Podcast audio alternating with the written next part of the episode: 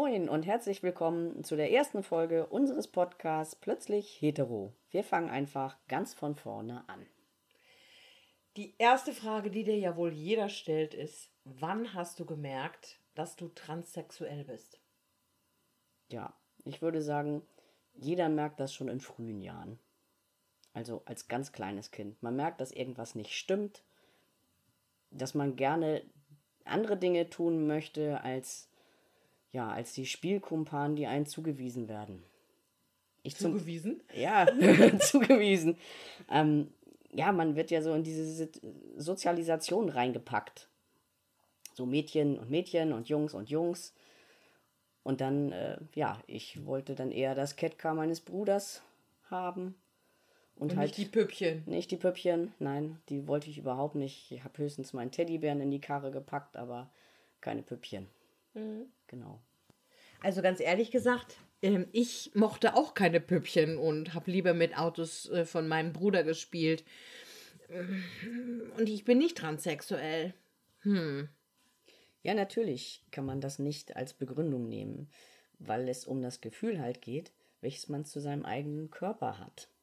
Es geht nicht um Vorlieben, denn natürlich können Mädchen äh, genauso wie Jungs mit Catcar und Bonanza Fahrrad fahren. Das ist natürlich völlig unabhängig davon. Okay, und das ist dann genauso, wie du wahrscheinlich keine Kleidchen angezogen hast und auch dich nicht gern geschminkt hast.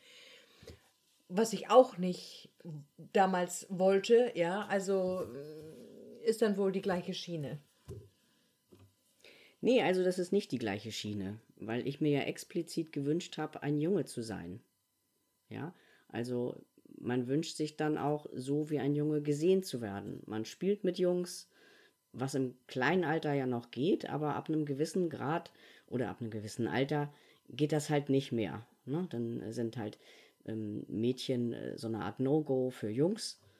Und Jungs wollen eher unter sich spielen. Wenn man noch Glück hat, dann wird man noch so ein bisschen angenommen, aber nur wenn man alleine mit einem Jungen spielt, so wie ich das hatte.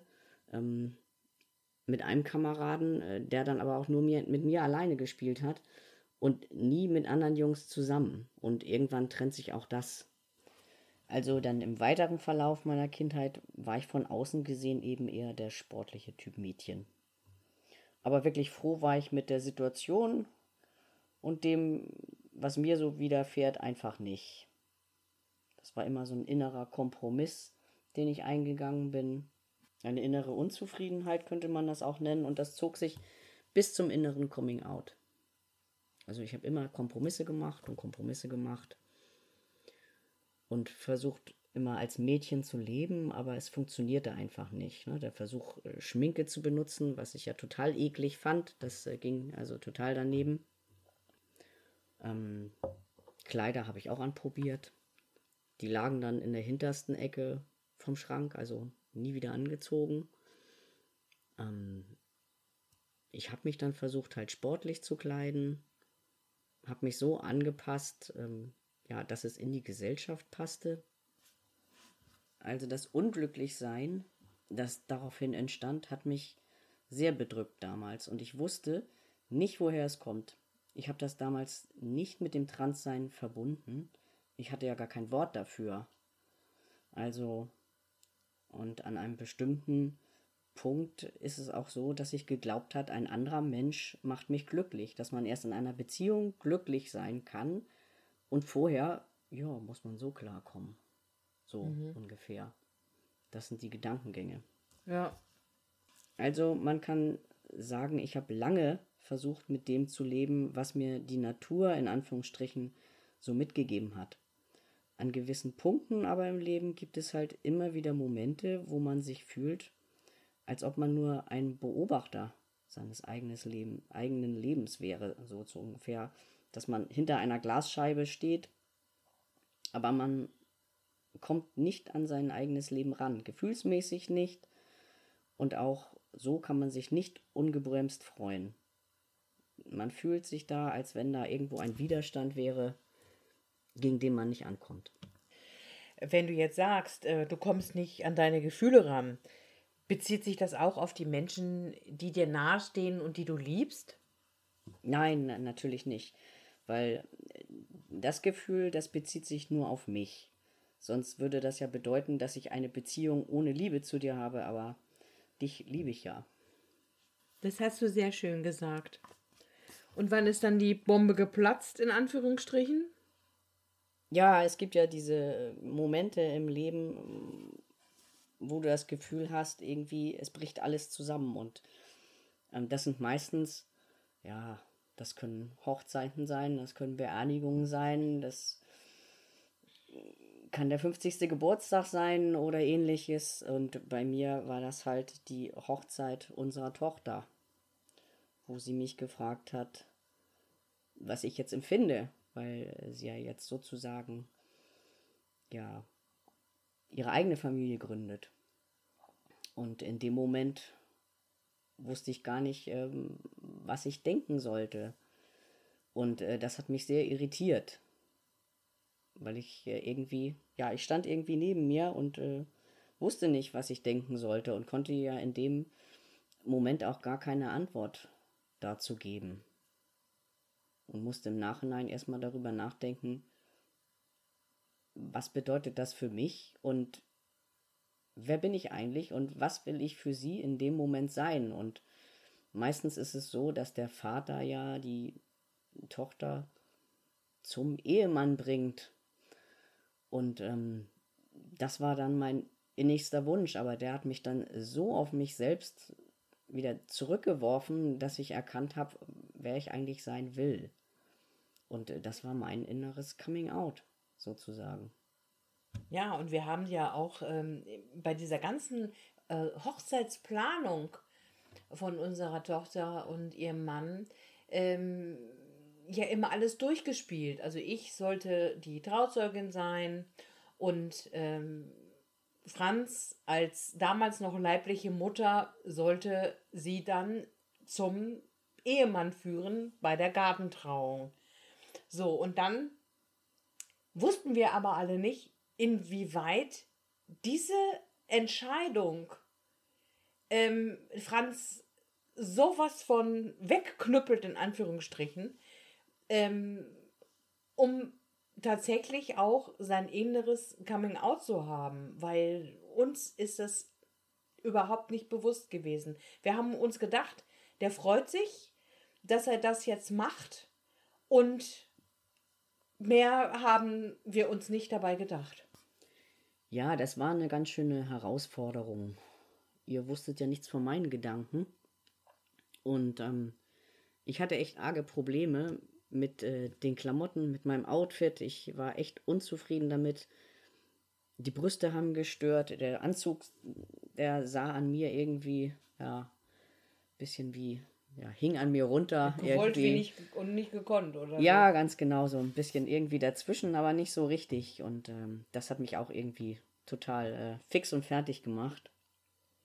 Abgesehen davon, dass ich dann im Apfelbaum hängen geblieben bin auch noch. ähm, ja, okay, aber ihr wusstet ja nichts von meinen Gedanken und äh, dass ihr dann die Entscheidung trefft, äh, dass ich äh, unsere Tochter zum Ehemann äh, geleite sozusagen, ähm, das war dann wirklich doch nochmal eine Herausforderung für mich und hat mir nochmal klar gemacht, ähm, dass es so in der Form jetzt nicht weitergehen kann für mich. Und mhm. damit musste ich dann erstmal die nächsten ja, Wochen und Monate fertig werden mit mir selber, bevor ich dann dir gesagt habe, was mit mir los ist. Genau, weil ich hatte ja irgendwie auch gemerkt, so über die Monate, äh, mir war dann auch noch äh, mein Erschöpfungszustand zum Verhängnis geworden. Äh, ich war in dem Jahr, als unser Kind geheiratet hat, äh, sowas von erschöpft, dass ich irgendwie nur noch diese Hochzeit hinter mich gebracht habe und äh, dann Ende des Jahres äh, zusammengebrochen bin und dann erstmal ein paar Monate krank geschrieben war wegen eines Burnouts. Und in der Zeit hat natürlich auch äh, der Franz sich nicht geäußert, dass er jetzt äh, als Mann leben will, sondern hat so lange gewartet, bis es mir ein bisschen besser ging. Und das war natürlich sehr nett von ihm, dass er das mir zuliebe gemacht hat, aber im Endeffekt für ihn doch schon eine ausgebremste Geschichte. Ja, aber ausbremsen, naja, ähm, ich habe mich derweil halt im Internet dann mehr schlau gemacht und äh, bin dann halt auch auf das äh, ja äh, gestoßen, ähm, was meine Ahnung dann auch war. Und ja, wusste dann plötzlich, ähm, was das Problem bei mir die ganze Zeit war. Ich hatte das Wort dafür und wusste, ich bin transsexuell. Mhm. Und äh, ich kann mich noch erinnern, also das Erste, was mir gegenüber geäußert wurde, beziehungsweise ähm, was so als erstes rauskam, ähm, war, du bist irgendwann mal shoppen gefahren und kamst nach Stunden erst zurück und hattest jede Menge Jungs-Unterbuchsen gekauft und auch Klamotten und ähm, hast mir dann da schon in einem ähm, sehr zermürbten Zustand äh, gesagt, dass du jetzt diese Jungs-Sachen tragen willst, weil du meinst, dass du ein Mann bist. Und das war der erste Gong, der da kam und was uns beide sehr auch angegriffen hat in unserer Beziehung. Also wir weinten beide, aber ich glaube, uns war beiden in dem Moment nicht bewusst, dass es tatsächlich nicht nur, äh, also dass nicht nur das Anziehen von Jungsunterwäsche reicht, sondern dass da wirklich auch noch mehr hintersteckt. Und das ähm, haben wir dann viele, viele Monate später erst festgestellt. Ja, aber das wusste ich ja in dem Moment nicht. Ne? Als ich mit diesen Hosen da wiederkam, bin ich wirklich äh, ähm, der festen Meinung äh, gewesen, ich könnte das so mit äh, Klamotten und ähm, halt äh, mit dem Outing ähm, dann so regeln, ohne irgendetwas, ja, ich sag mal so, zu modifizieren, sprich jetzt Hormone oder Operation. Daran habe ich noch gar nicht äh, so gedacht in dem Moment. Na, ich dachte tatsächlich, ich könnte das ähm, so regeln. Hm, und da hast du dich äh, auch das erste Mal äh, gegenüber mir geäußert, dass du anders fühlst, als du geboren wurdest. Und das äh, war für mich in dem Moment schon ein großer Schock und habe das aber dann auch gesagt, oder er selbst hat ja auch gesagt, ach, ne, vielleicht wird das reichen, wenn ich jetzt männliche Klamotten trage. So, und so nahm erstmal das Ganze wieder, kam ein bisschen Ruhe in diese ganze Geschichte. Und ein paar Monate später ging es dann weiter. Ja, genau. Und da habe ich nämlich festgestellt, dass es halt äh, nicht nur mit Unterhosen zu regeln ist. Da habe ich festgestellt, dass dieses Unglücklichsein halt immer noch in mir drin ist und ähm, dass da etwas mehr passieren muss. Und wie sich das bei uns weiterentwickelt hat, erzählen wir euch in den nächsten Folgen. Um auf deine Frage nochmal einzugehen und nicht so weit abzuschweifen, wie wir es jetzt gemacht haben, ist es kurz gefasst einfach so, dass ich das früh gemerkt habe, dass etwas nicht stimmt, aber einfach kein Wort dafür hatte, also konnte ich es auch nicht nach außen kommunizieren. Das war einfach so wie eine schlecht gestimmte Mandoline. Das Instrument ist okay, aber die Saiten da drauf sind einfach nicht harmonisch. Warum ich letztendlich erst im Alter von 47 Jahren die Worte dafür fand, das kann ich irgendwie nicht beantworten. Auch mit meiner Psychologin hatte ich damals darüber gesprochen, aber wir sind da nicht zu einer befriedigenden Antwort gekommen. Ich glaube, manche Dinge müssen einfach passieren. Und es ist ja auch so, dass es in meiner Vergangenheit nicht nur frustrierende Sachen oder schlimme Sachen gab. es gab ja auch schöne Sachen, zum Beispiel die Geburt unserer Tochter und unser Kennenlernen, dass wir später geheiratet haben. Und auch so gibt es natürlich in unserem Alltag auch viel zu lachen. Es ist ja nicht so, dass man äh, die ganze Zeit in seiner schwierigen Vergangenheit rumhängt. Trotzdem versuche ich, so gut es geht, meine Vergangenheit, weil da eben auch schöne Sachen bei sind, mit in mein Leben zu integrieren. Sie gehören einfach zu mir. Das Witzige war ja, nachdem Franz sich geoutet hat, dass er transsexuell ist, sind mir so einige Sachen aufgefallen und eingefallen, äh, die eigentlich schon typisch männlich waren, seit wir uns kennen. Zum Beispiel, ähm, wir hatten das zweite Date und ich sag äh, in, im Restaurant zu ihm, er sitzt vor einem riesigen Salat, ob er denn jetzt noch irgendetwas über mich wissen wolle. Und da guckt er mich an und sagt, es tut mir leid, aber ich kann nicht zwei Dinge auf einmal. Ich kann entweder essen oder reden. Ich fand das damals sehr amüsant. Einige Leute sagen, hätte der das zu mir gesagt, wäre ich gegangen.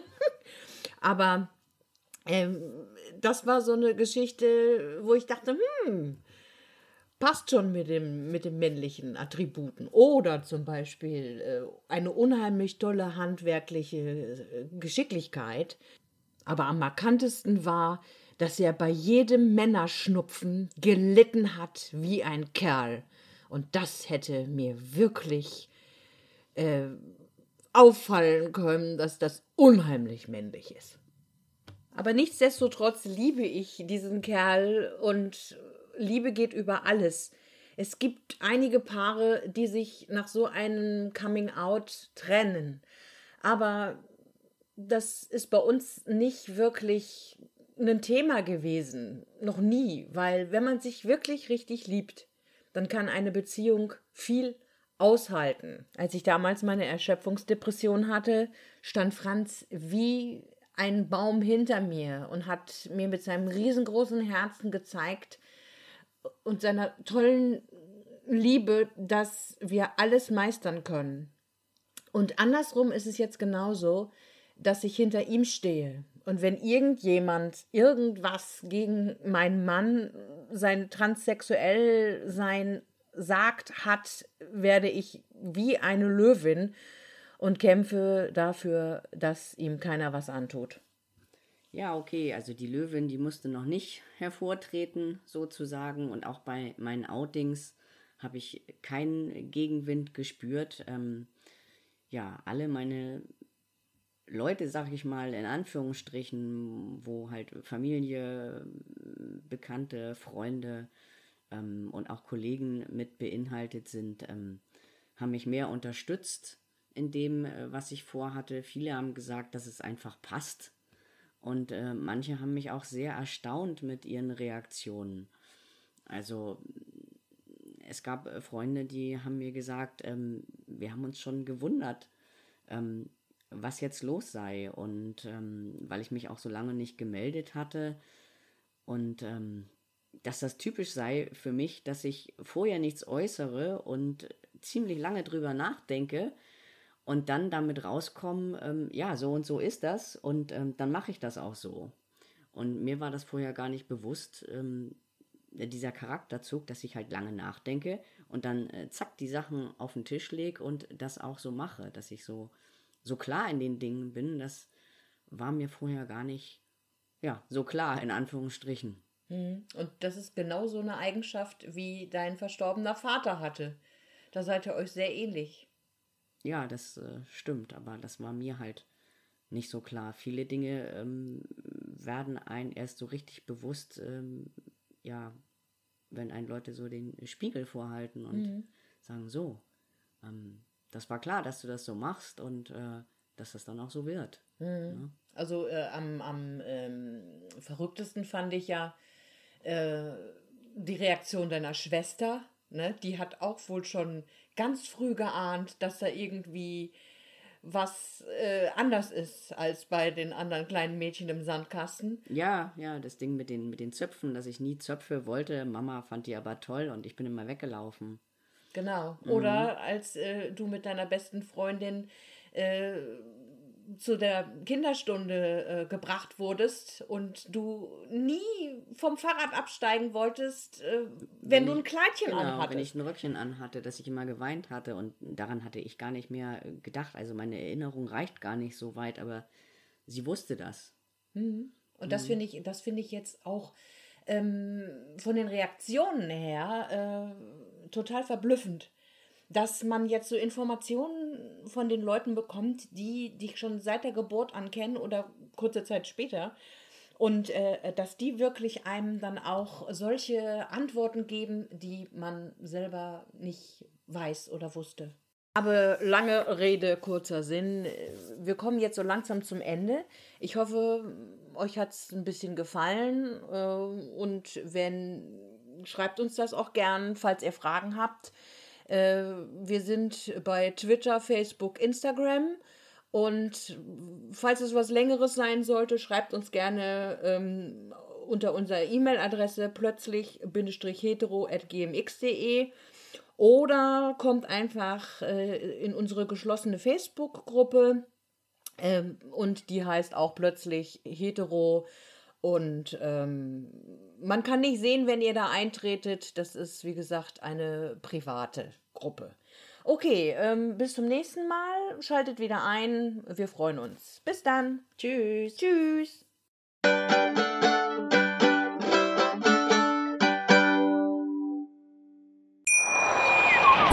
Wie baut man eine harmonische Beziehung zu seinem Hund auf? Puh, gar nicht so leicht. Und deshalb frage ich nach, wie es anderen Hundeeltern gelingt, beziehungsweise wie die daran arbeiten. Bei Iswas Dog reden wir dann drüber. Alle 14 Tage neu mit mir, Malte Asmus und unserer Expertin für eine harmonische Mensch-Hund-Beziehung, Melanie Lippisch. Iswas Dog mit Malte Asmus. Überall, wo es Podcasts gibt.